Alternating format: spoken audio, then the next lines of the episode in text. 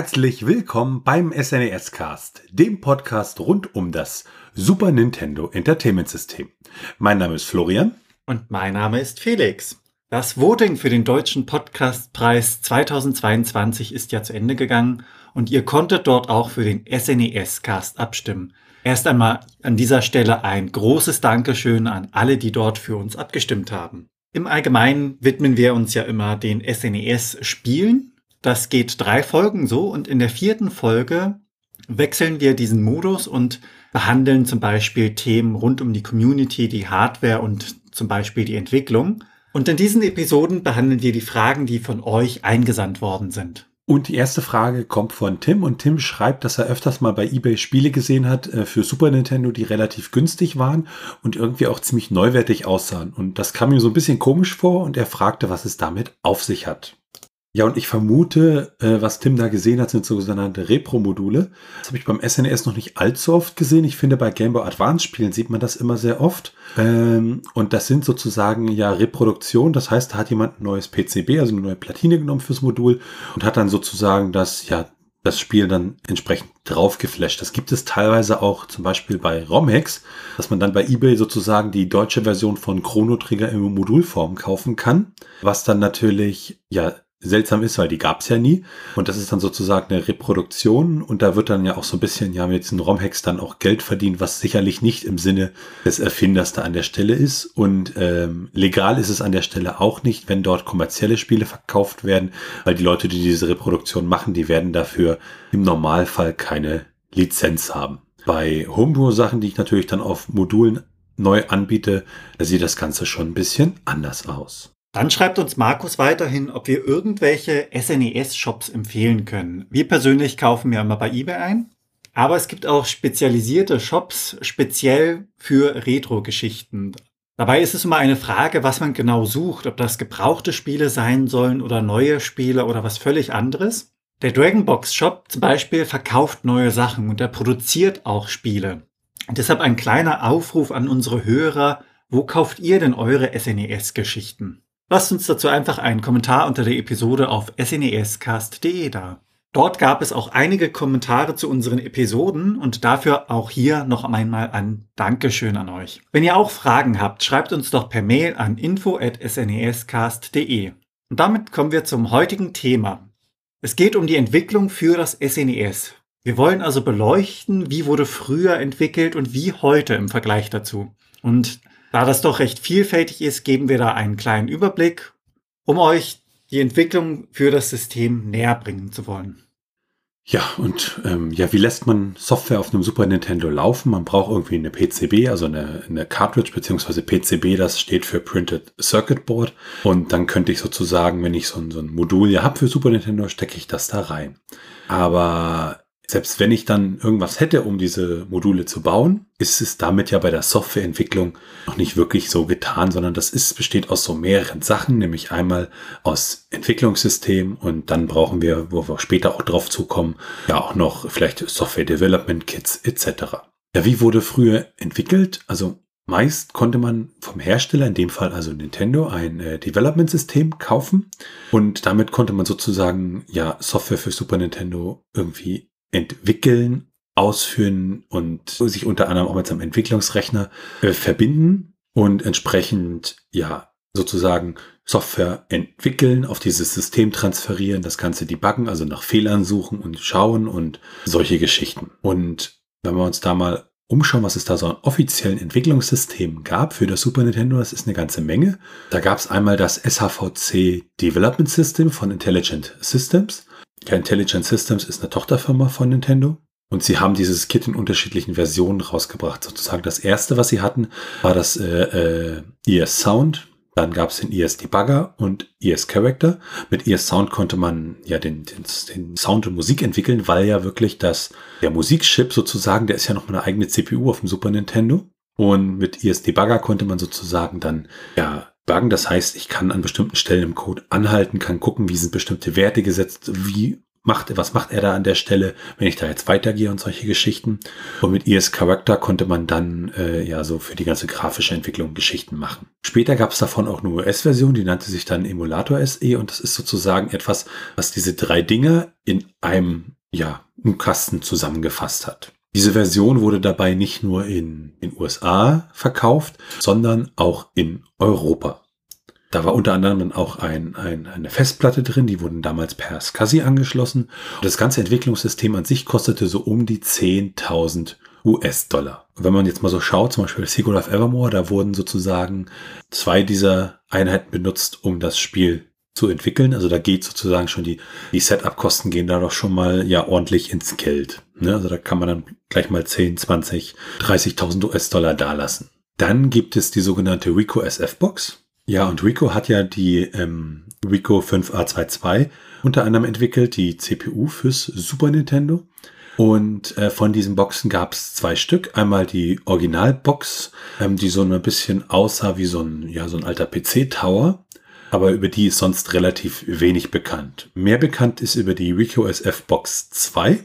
Das war halt dann auch wieder ein Development Kit fürs Super Nintendo. Und da konnte ich dann auch äh, entsprechende Super Nintendo Controller anschließen. Das ging bei der Box von Intelligent Systems natürlich auch. Und dann ist da halt entsprechend Speicher drin gewesen, zum Beispiel 4 MB äh, SRAM, um bestimmte Daten zu speichern. Was da halt nicht so klar ist, wie die sozusagen dann ja, mit den Development Kits von Intelligent Systems zusammenhängen. Wenn man sich dann die Development Kits weiter anschaut, dann gab es da noch den Rico SH1 Emulator. Und äh, der wurde sozusagen als Add-on für diese ja, Zweierbox entwickelt, die wir gerade behandelt hatten. Und äh, damit konnte dieser SH1-Chip, also der Super Accelerator-Chip, konnte damit praktisch getestet werden, ausprobiert werden und auch entsprechend ja Software mit dafür entwickelt werden. Neben diesem ja offiziellen System gab es auch sogenannte Third-Party-Systeme, die dann teilweise halt von Firmen für sich selbst entwickelt wurden, um ihre Super Nintendo-Spiele zu entwickeln, oder auch ähm, von Firmen entwickelt wurden, die das Ganze dann auch weiter verkauft haben. Und teilweise, wie wir zum Beispiel in der Episode über ROM-Dumper ja erläutert hatten, konnte man auch mit diesen ROM Dampern ja ROMs auf dem Super Nintendo abspielen und dann sozusagen ja diese auch als Entwicklungsgeräte benutzen. Ja, das erste System, was wir da auf unserer Liste haben, ist das Ecolate SNES Development System. Das hat Ecolate gebaut. Die haben unter anderem Babsi entwickelt und das konnte mit einem Parallelport an dem Entwickler-PC ja angeschlossen werden und dann konnte man sozusagen seine Debug-Kommandos darüber senden, um zum Beispiel Brechpunkte, also äh, äh Stellen, wo er dann anhalten sollte, zu definieren und etc.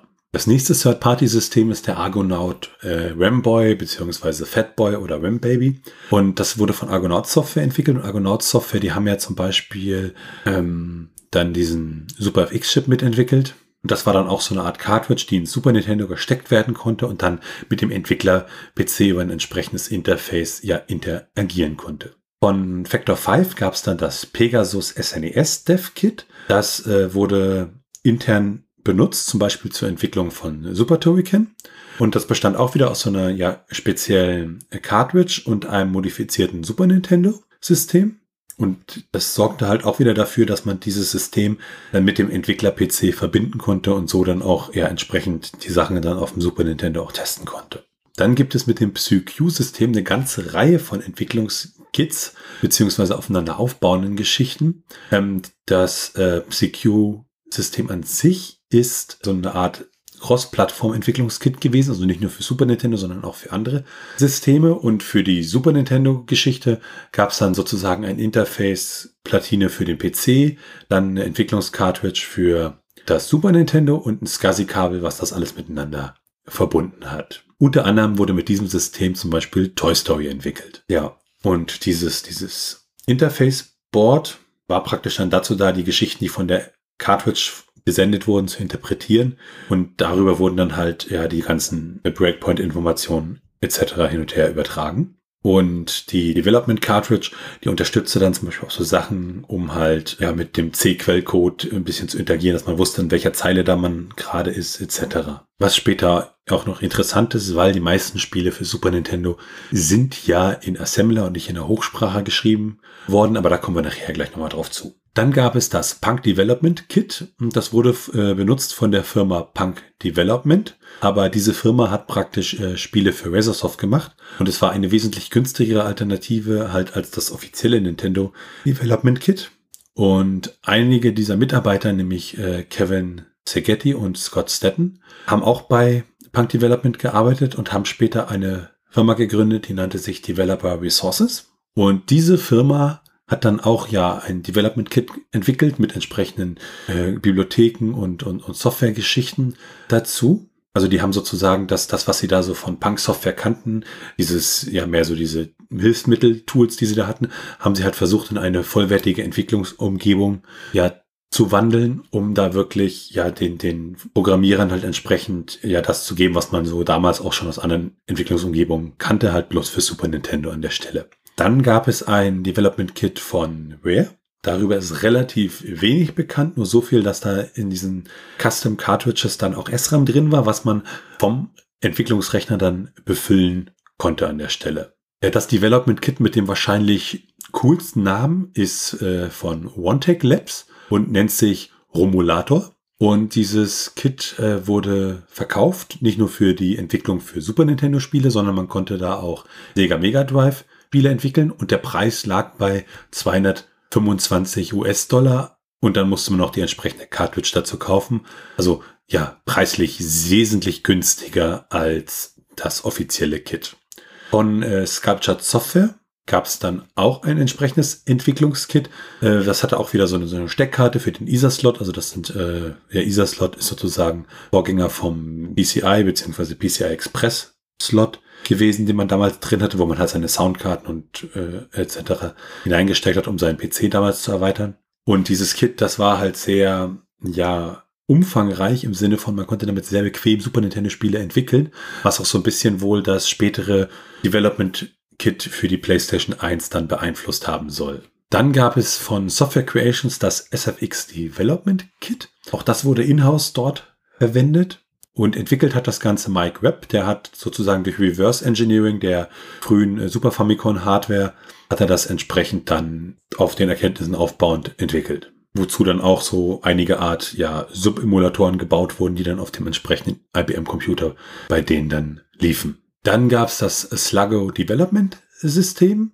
Das wurde ähm, bei Interplay entwickelt, unter anderem von Rebecca Heinemann. Und das haben die deshalb entwickelt, weil sie es irgendwie ja nicht hingekriegt haben, offizielles Entwicklungskit von Nintendo zu bekommen. Und es wurde auch offiziell verkauft und dieses Kit war dann auch ein bisschen weitläufiger. Das hat dann unter anderem das äh, Mega Drive unterstützt, das Atari Lynx, das Famicom, also das NES, äh, das TurboGrafx 16, den Commodore 64 und natürlich auch das Super Nintendo. Und was für Super Nintendo unter anderem damit entwickelt wurde, war Out of This World. Und gekostet hat das Ganze um die 900 Dollar beziehungsweise 1300 Dollar, wenn man mehr als eine Konsole da unterstützen wollte. Dann gab es das SNASM 2 System von Cross Products. Und auch das hat unterschiedlichste Konsolen unterstützt. Und die Version für Super Nintendo kostete 2000 Pfund. Und Ansonsten ist über das System leider nicht so viel bekannt. Ja, dann hatten wir ja gesagt, dass auch RAM-Dumper sozusagen äh, benutzt wurden damals, um Spiele zu entwickeln,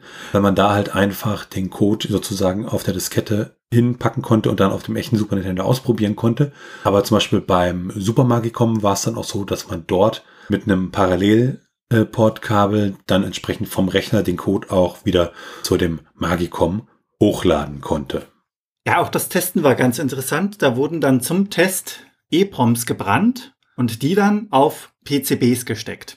Ähnlich normalen CDs sind EPROMs Speicherbausteine, die wirklich einmal gebrannt werden. Das heißt, die Daten werden hinzugefügt, drauf gebrannt, wie auch immer man das bezeichnen mag. Und anschließend kann man sie wirklich nicht mehr verändern, sondern nur noch lesen. Nintendo verkaufte auch flashbare Cartridges, die mit bis zu 8 Mbit an EPROM bestückt werden konnten. Diese konnte man dann mit einem normalen SNES e nutzen. Neben der eigentlichen Hardware gab es auch sogenannte Software Development Kits. Ja, und so ein Software Development Kit, das ist heutzutage sozusagen ähm, ja vom Konsolenhersteller mit Bibliotheken etc., die einem halt und Dokumentation, die ihm so den Einstieg in die ganze Softwareentwicklung einfacher machen sollen. Und ja, zum Beispiel fürs NES gab es sowas damals noch nicht, aber beim Super Nintendo hat man das dann gemacht Und dieses Software Development Kit wurde auch wieder von Intelligent Systems gebaut. Und da ist dann auch immer oft in dieser Dokumentation von SHVC die Rede. Das ist dann das Super Home Videocomputer, beziehungsweise der Super Home Videocomputer. Also wurde das SNES nämlich intern bei Nintendo genannt. Und äh, in diesen Kits war dann halt Dokumentation drin, waren vielleicht auch so ein bisschen äh, Quelltext-Schnipsel drin, womit man halt bestimmte Sachen machen konnte. Und diese SDKs waren dann unter anderem ja für, für den äh, NEC PC 90, auch für DOS und auch für die äh, Sony News Workstation unter anderem da. Und da waren dann auch so Tools drin für das ganze Sound-Interface, also um auch mit dieser, mit dieser Kiste, die man da hatte von Nintendo, diesem offiziellen Entwicklungskit in Hardware ja auch zu arbeiten. Und der Treiber, der dann zum Beispiel für die Arbeit mit dem IS Sounder zuständig war, das war dann der IS SPC. Und da waren dann unter anderem auch, ja, Geschichten drin, um zum Beispiel äh, bei der Musik dann Musik hin und her zu konvertieren, unterschiedlichste Formate oder in unterschiedliche Instrumente in eine Datei zu kompilieren. Und lauter solche Geschichten waren in diesem offiziellen Kit dann drin, die das halt alles unterstützt haben. Also eine ganze Reihe von Tools, Dokumentation und entsprechender ja, Quelltextgeschichten, die einem dann geholfen haben, die eigene Software zu bauen. Ähnlich wie bei der Hardware ist es auch so, dass es da natürlich auch äh, wieder Third-Party-Geschichten gab. Zum Beispiel das äh, PsyQ DevKit, in dem halt dann unterschiedliche Geschichten drin waren, wie Dokumentation und entsprechende Anleitungen mit zum Beispiel beim äh, Sculpture Software SDK, dann gab es da in diesem Set unter anderem ähm, ein Assembler, ein Linker, Debugger, um halt Fehler zu finden etc. Oder auch ähm, Geschichten, um das ROM in diese entsprechende Cartridge hineinzubringen vom PC her. Also da gab es entsprechende Entwicklungstools. Was ganz interessant an diesem Entwicklungstool ist, ist der äh, Debugger, den sie dort mitgeliefert haben. Der hat nämlich nicht nur für Super Nintendo, sondern auch fürs Sega Mega Drive funktioniert, war an der Stelle also Cross-Plattform.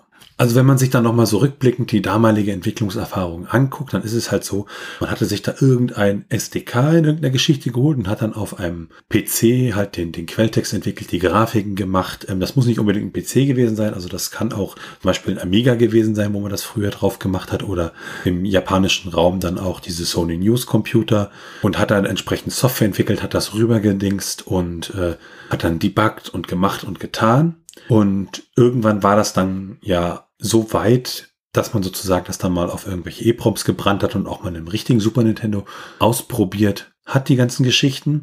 Das ist natürlich dann jetzt alles ein bisschen vereinfacht dargestellt, weil äh, bei der echten Spielentwicklung hatte man dann halt nicht nur einen, der da entwickelt, sondern man hatte unterschiedliche Leute, die sich dann auch für unterschiedliche Sachen ähm, da einbringen mussten. Der eine hat die Soundentwicklung gemacht, der andere hat sich um die Game Engine gekümmert. Dann gab es die Leute, die die Grafiken gemacht haben und das musste natürlich auch alles irgendwo zusammenspielen. Also da sieht man auch, Spielentwicklung ist natürlich an der Stelle ja da auch Teamwork an der Stelle.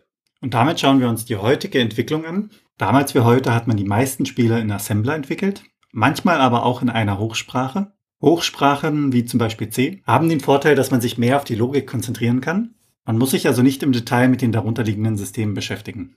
Einige Spiele wie Babsy 2 wurden zum Beispiel in C geschrieben. Verwerfen wir einen Blick auf die Assembler. Ja, und wenn man sich mal so eine, so eine CPU anschaut, dann ist es halt so, eine CPU kennt halt nur Maschinenbefehle. Und Maschinenbefehle, das ist sowas wie, jetzt mal vereinfacht dargestellt, äh, führe Befehl 5 aus mit Parameter. so. Wenn jetzt ein Mensch anfängt, so zu programmieren auf einer CPU, dann ist das natürlich relativ umständlich. Und dafür gibt es dann Assembler. Und Assembler haben sogenannte Mnemonics. Und diese Mnemonics sind sozusagen Umschreibungen für diese Befehle. Also dann gibt es zum Beispiel das Mnemonic LDA. Das heißt, ich schreibe dann im Text LDA, gebe dann noch ein paar Parameter dazu an. Und das bedeutet dann sozusagen den Maschinencode sowieso. Und in dem Fall zum Beispiel LDA ist der Ladebefehl, der lädt irgendwas aus dem Akkumulator. Und das ist dann so ein, so ein Register. Und Register sind zum Beispiel auf einer CPU, sind das ja Speicherbereiche, beziehungsweise sind kleine Speicher, so kann man sich das vorstellen, die sehr, sehr schnell sind, weil sie halt direkt an der CPU dran sind, während sozusagen der Arbeitsspeicher, der ja weiter weg ist in der Architektur eines solchen Systems, um da Daten zu holen, ist das wesentlich, ja, zeitaufwendiger und deshalb gibt es halt in so einer CPU entsprechende Register, die auch bestimmte Sachen machen. Und beim Akkumulator ist es so, dass der hauptsächlich so für logische und arithmetische Operationen, also Rechnen, benutzt wird. Und was dieser Assembler dann macht, ist, der übersetzt meine Mnemonics, die ich da schreibe, also mein Assembler-Programm, übersetzt er dann ja eins zu eins in Maschinencode. Das heißt, er ersetzt dann einfach die Mnemonics durch entsprechende Zahlen und baut mir dann sozusagen am Ende ein, ein fertiges, eine fertige Binärdatei. Daneben gibt es dann auch noch Makro-Assembler, die machen es mir dann noch so ein bisschen einfacher und Makro ist praktisch so Sachen, die werden dann ja da eingefügt und ähm, damit kann ich mir bestimmte Funktionalitäten, die ich vielleicht öfter brauche, was weiß ich, so ein Makro, was irgendwas überprüft und wenn das nicht stimmt, gibt es dann zum Beispiel irgendwie eine Nachricht aus, indem es irgendwas in den Grafikspeicher schreibt. Das kann ich dann sozusagen als Makro implementieren an der Stelle. Und fürs äh, Super Nintendo gibt es natürlich eine ganze Menge an historischen Assemblern. Die werden wir aber hier nicht wirklich weiter behandeln, sondern wir gucken ja jetzt so in Richtung der heutigen Entwicklung. Das heißt, wir schauen mal, was für Assembler gibt es da eigentlich heutzutage. Der erste Assembler, den wir da haben, ist der Assar-Assembler. Das ist ein äh, SNES-Assembler. Der wurde damals gebaut, um den Assembler XCAS zu ersetzen. XCAS ist ein Assembler, der wurde damals von Bio bzw. Nier entwickelt. Dieser Assembler ist der Assembler, der hauptsächlich für die Geschichten bei SMW Central, also Super Mario World Central, benutzt wird. Das ist ja, wie wir in der Episode über Super Mario World erläutert hatten, sozusagen die Plattform, so diese zentrale Plattform, wo sich die Leute sammeln und ihre ROM-Hacks austauschen rund um Super Mario World. Und mit Asar, der auch noch weiterentwickelt wird, aktiv, werden dann diese ROM-Hacks teilweise gebaut. Dann gibt es Bass. Bass ist ein Assembler, der ebenfalls von Nier entwickelt wurde. Das ist ein Cross-Plattform Makroassembler und er sollte ursprünglich oder hat ursprünglich nur das Super Nintendo unterstützt. Mittlerweile unterstützt er noch wesentlich mehr Plattformen. Ähm, man arbeitet da relativ low-level an der Stelle, weil ja, klar, ein Assembler, aber durch die Makrofunktionalität kann man damit auch relativ ja, bequem arbeiten und er wird äh, auch noch aktiv weiterentwickelt. Der nächste Assembler ist der CR65. Der kommt aus der Compiler Suite äh, CC 65, was dann so eine Compiler sind für ein Commodore 64, beziehungsweise auch ein komplettes ja, äh, Paket für Cross-Development. Ähm, unter Cross-Development versteht man, dass man sozusagen, wenn ich jetzt ein Spiel für einen C64er entwickle, nicht direkt auf dem C64er das entwickle, sondern auf einem anderen Rechner und dann sozusagen auf dem Rechner das Kompilat für eine andere Prozessorarchitektur, Schrägstrich Plattform da erzeuge. Das ist dann ja Cross-Plattform. Und diese ganzen äh, Chips, die da im Commodore 64 benutzt werden, also hauptsächlich die CPU, die ist ja diese 6502 CPU. Das, was wir im Super Nintendo haben, ist ja eine Weiterentwicklung dieser CPU. Das heißt, man kann den Assembler, den CA65, da auch entsprechend ähm, für Super Nintendo mit benutzen. Wird auch aktiv weiterentwickelt und ist einer der Assembler, die ähm, ja so mit am häufigsten benutzt werden für Super Nintendo Entwicklung. Der nächste Assembler ist das, äh, beziehungsweise der WLADX Assembler. Das ist ein, ein paar Tools, mit denen es praktisch möglich ist, für unterschiedlichste Systeme und CPU-Architekturen, wie zum Beispiel die 6502, aber auch den Super FX Chip und auch den Chip, der im Super Nintendo drin ist, entsprechend Software zu entwickeln. Ja, bei den neueren Entwicklungen mehr so historischer Natur ist der XCAS. Das ist äh, auch ein entsprechender Assembler, der unterschiedliche Geschichten unterstützt hat, der aber heutzutage ja nicht mehr wirklich benutzt wird. Und damit kommen wir dann zu den Compilern. Es gibt auch ein paar Compiler. Das Problem bei Compilern für das SNES e ist, dass sie ein gutes Ergebnis liefern sollten, sonst verbraten sie nur sinnlos die schöne Leistung unseres SNES. E das passiert dann, wenn der Compiler ineffizienten Code generiert. Es hat einen Grund, dass Compiler hauptsächlich erst in der nächsten Konsolengeneration Einzug gehalten haben. Weil dort dann genügend Leistung vorhanden war, um eventuelle Verluste durch den Compiler verschmerzen zu können. Dann gab es auch einige Versuche, ähm, einen Compiler für Super Nintendo zu bauen, basierend auf der Programmiersprache Rust. Es gibt auch einige Rust-Compiler, zum Beispiel für den C64er, also wo wir uns Compiler-architekturmäßig schon ja, in der richtigen Spur befinden. Aber auch für den äh, Chip, der im Super Nintendo verbaut wurde, der W65C816S, dem ja schlussendlich der Rico 5A22 basiert, da gibt es ein paar Projekte, die man zum Beispiel auf GitHub findet. Allerdings ja, sind sie entweder eingeschlafen oder einfach nicht weit genug, als dass wir uns da zeitnah Hoffnung machen könnten, einen wirklich guten Compiler zu bekommen, der uns Code für Super Nintendo generiert. Wenn wir uns dann mal die Compiler anschauen, die wir bisher so haben, da gibt es dann einmal ein relativ neues Projekt ne, mit dem Namen BUSM. Das ist ein Fork von äh, Buzz, also dem Assembler. Und das ist auch nicht ganz richtig ein Compiler, sondern mehr so eine Art ja, Vor- bzw. Zwischenstufe. Ist praktisch im Backend immer noch ein Assembler. Und davor ist dann so eine Art Frontend, was mir halt bestimmte Sachen ja ermöglicht, dass ich halt ja doch so ein bisschen wie eine Hochsprache programmieren kann, also mit Ifs und äh, Abfragen machen kann und, und, und, und Schleifen bauen kann und da so ein bisschen mehr dieses Hochsprachengefühl habe, aber trotzdem noch sehr, sehr nah an der Hardware dran bin. Das nächste Projekt ist der Turbo Rascal Syntax Error und das ist eine ja, Turbo Pascal-Geschichte, wo es halt darum geht, eine IDE zu schaffen, um halt für diese alten Plattformen wie den Game Boy, den Atari 800, den Amiga 500 und auch das Super Nintendo, also das wird laut Dokumentation zu 80 Prozent bereits unterstützt, äh, da ein entsprechendes, ja, Framework, eine entsprechende Entwicklungsumgebung zu liefern. Das Ganze ist auch relativ unbekannt. Neben den Werkzeugen zum Erstellen des Codes gibt es allerdings auch Bibliotheken und ähnliches, welches einem das Leben einfacher machen sollen weil der Einstieg für die Softwareentwicklung in das Super Nintendo doch relativ steinig ist. Und da haben sich dann einige Leute dran gemacht, um das Ganze ein wenig einfacher zu gestalten. Ja, das erste ist äh, libsfx. Ähm, da handelt es sich so um ähm, Development SDK Framework für Assembler. Und da sind dann zum Beispiel schon die, die, die Routinen für die Initialisierung des Super Nintendos drin. Es gibt einen Maustreiber, mit dem ich dann die Super Nintendo Maus benutzen kann. Es gibt Tools, um halt Grafiken in die entsprechenden Super Nintendo Formate zu konvertieren und für das Audio das gleiche. Und ich auch äh, das ROM validieren kann, ob das in Ordnung ist und bestimmte Routinen, zum Beispiel für Kompression oder Dekompression, ähm, da entsprechend mit drin sind. Auch Geschichten für das Abspielen von Sound etc. werden in diesem SDK sozusagen mitgeliefert. Und entwickelt wird das Ganze von David Lindekranz und ist unter der MIT-Lizenz lizenziert und damit auch freie Software.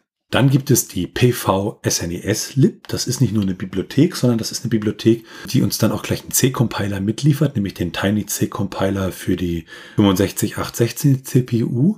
Und diese Bibliothek macht es dann sozusagen möglich, Super Nintendo-Spiele in C zu entwickeln. Das heißt, da muss ich mich nicht mehr mit dem Assembler rumplagen, in Anführungszeichen, sondern kann das in der Hochsprache machen, muss natürlich trotzdem noch relativ viel über die Eigenheiten des Systems, also des Super Nintendo in dem Fall, wissen, weil mir da trotzdem noch relativ viele Sachen halt auf die Füße fallen. Ein Spiel, was mit dieser PVSNES-Lib entwickelt wurde, ist das Spiel Yo-Yo Shuriken, was wir in unserer ersten Episode des SNES-Cast behandelt haben. Also hört da ruhig noch mal rein. Heutzutage ist die Entwicklung für das Super Nintendo an einigen Stellen jedoch einfacher, weil wir heute ein Werkzeug haben, was damals ja noch nicht zur Verfügung stand nämlich Emulatoren. Die kann man dann fürs Debugging und den Test benutzen und muss dann nicht umständlich mit den Cartridges durch die Gegend hantieren. Und somit kann man je nach Emulator einen Großteil der Entwicklung auf dem eigenen Rechner machen. Genau, man muss aber natürlich dann auch gucken, es gibt bestimmte Sachen, die sollte man, also man sollte natürlich so als finalen Test das Ganze dann auch immer, beziehungsweise auch mal zwischendurch auf einem richtigen Super Nintendo dann testen. Auch so Geschichten NTSC versus PAL, das sollte man testen.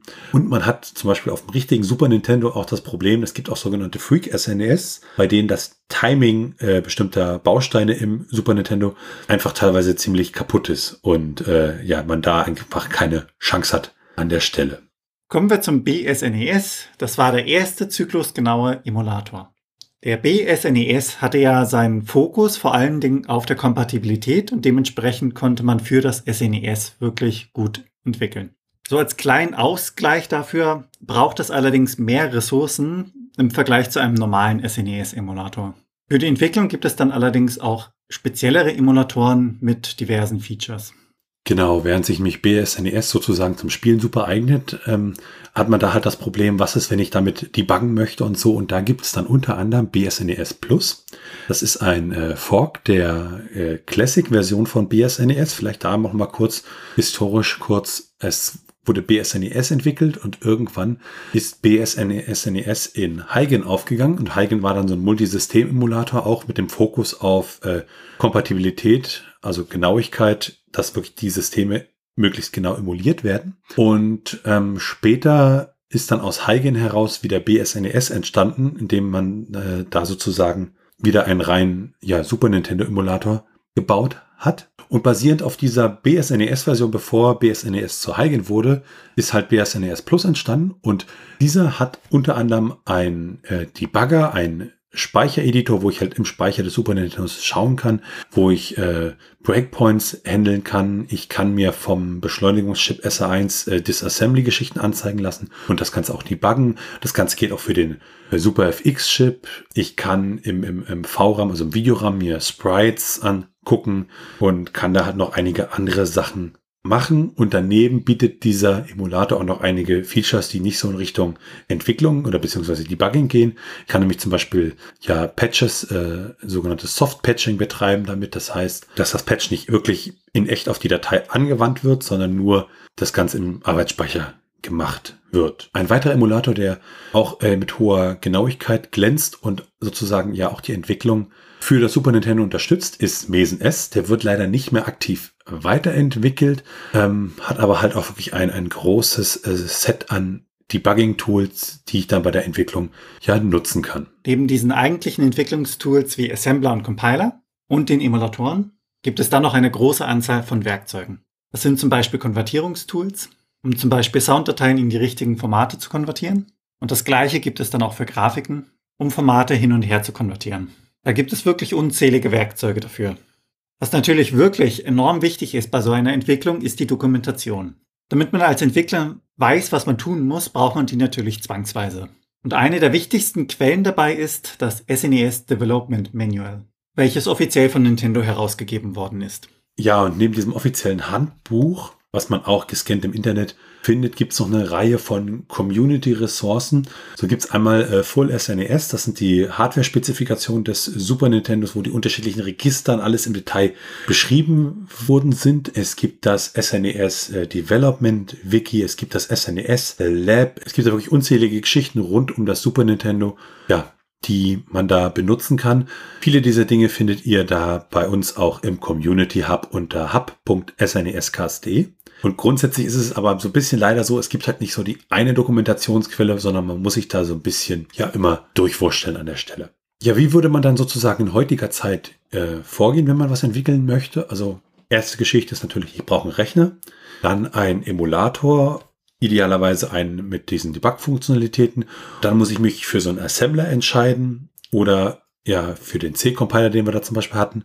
Und dann kann es schon losgehen mit der Entwicklung. Man musste aber im Fazit wirklich aufpassen, man sollte die Komplexität nicht unterschätzen. Also es ist wirklich, ähm, auch wenn man vielleicht schon mal in Hochsprachen programmiert hat oder so, es ist wirklich was, wo man sich reindenken muss. Also vor allem, wenn man noch nie was mit Assemblern zu tun hatte, man muss sich auch in das System dann sehr detailliert reindenken, weil bestimmte Sachen da einfach ja aus unserer heutigen Sicht vielleicht auch komisch sind und ähm, man dann auch schauen muss, wie werden Events gemanagt, wie schreibe ich in den Videorahmen und wann und wie handle ich äh, Sprites, ähm, Bewegung, Kollision. Das muss ich ja alles programmieren. Also man sollte da wirklich ja klein anfangen und sich langsam hocharbeiten. Man muss dazu auch sagen, dass vor allem so in den letzten Jahren gefühlt die äh, Super Nintendo Community an der Stelle auch ja wesentlich größer und umfangreicher geworden ist und man da dann auch entsprechend Hilfe bekommt. Aber ja, man sollte auch nicht verheimlichen, es kann wirklich an einigen Stellen doch relativ frustrierend sein. Also man sollte da nicht glauben, man setzt sich da jetzt vier Wochen hin und hat dann ein Spiel entwickelt. Und damit kommen wir zur Meinung. Ja, also ich persönlich, ich finde es schon ziemlich toll, was für Möglichkeiten wir da heutzutage haben.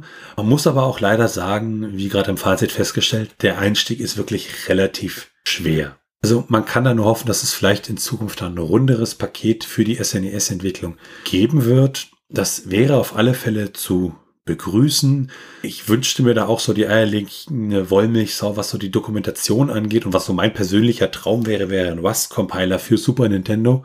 Also äh, wenn es da irgendwie ein Community-Projekt gäbe, wo man auch den einen oder anderen Taler reinstecken könnte, ich würde da sofort äh, Feuer und Flamme sein, weil das wäre dann wirklich was, was auch diese Einstiegshürde vielleicht extrem senkt, wenn man wirklich einen modernen, guten Compiler hat und da auch auf eine entsprechende moderne Sprache setzt und nicht sowas, ja, altes. So ein C-Compiler ist zwar irgendwie schön, aber C als Hochsprache hat halt auch ihre Probleme, die man heutzutage dann mit modernen Sprachen wie was da nicht hat. Und da würde ich mir wirklich wünschen, so, so, so ein runderes Paket. Man muss aber dazu auch sagen, äh, man hat halt heutzutage, wenn man wirklich für Super Nintendo entwickeln möchte, auch relativ geringe Einstiegshürden. Also man kann sozusagen, wenn man einen Rechner hat, sofort anfangen und braucht nicht noch ein teures Entwicklungskit an der Stelle und braucht dann nur, wenn man sozusagen auf einem echten Super Nintendo das ausprobieren möchte, dann so eine, äh, ja, so eine Flashkarte wie zum Beispiel das FX Pack Pro, also das, das früher mal äh, ST2 SNES hieß,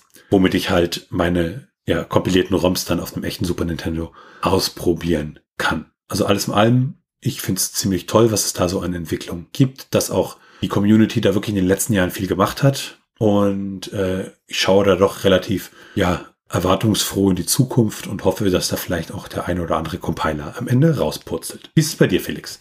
Ja, dass die Community da wirklich aktiv ist, das ist wirklich immer schön zu hören, unabhängig in welchem Bereich. Persönlich habe ich ja wirklich wenig Erfahrung, was irgendwie Entwicklung oder ähnliches angeht. Ich habe mal mit Karten bei StarCraft rumexperimentiert und den RPG-Maker, aber das ist ja das sind ganz andere Baustellen und wirklich nur ganz, ganz grob. Also dementsprechend war es mal wirklich interessant, so ein bisschen die Hintergründe zu erforschen und auch zu sehen, was es dort gibt, weil von meiner oder von meinem Gedankengang her ist es ja immer so, du hast das Spiel, du weißt, dass es entwickelt worden ist, aber du machst dir selten darüber Gedanken, wie das wirklich von Grund auf losgeht, wie es dann entwickelt wird und dann quasi welche Gedanken dahinter gestanden haben, welche Tools benutzt worden sind und welche Probleme dort auftraten. Und das ist ja dann, wenn du das Spiel einfach nur so hast und spielst, weißt du das Spiel ja im Normalfall auch schon zu schätzen. Aber wenn man das dann noch dazu fügt, diese Sichtweise und diese Hintergrundinformationen, dann merkt man richtig, was da für Arbeit reingesteckt worden ist. Und das, finde ich, sollte man bei jedem Spiel eigentlich mal so im Hinterkopf haben. Und das ist für mich etwas, was ich wirklich dann respektiere und was ich auch gut finde. Und damit sind wir am Ende dieser Folge vom SNES Cast. Wenn ihr Fragen, Anmerkungen, Themenvorschläge oder Kritik habt, dann könnt ihr uns gerne eine Mail schreiben an info@snescast.de. Ihr könnt uns auch auf unserer Webseite unter den einzelnen Episoden Kommentare zu diesen hinterlassen. Bewertet uns bei Apple Podcasts und anderen Podcast-Portalen und natürlich könnt ihr uns auch persönlich empfehlen. Ihr könnt uns auf Steady unterstützen. Da freuen wir uns drüber und es hilft uns wirklich, diesen Podcast zu machen und ihr erhaltet dafür das eine oder andere kleinere Benefit. Alles weitere dazu und rund um den Podcast, wie zum Beispiel der Link zu unserem Community Hub oder unseren Social Media Präsenzen auf Mastodon und Twitter sowie den Link zu unserem Discord Server findet ihr unter snescast.de. Tschüssi. Ciao.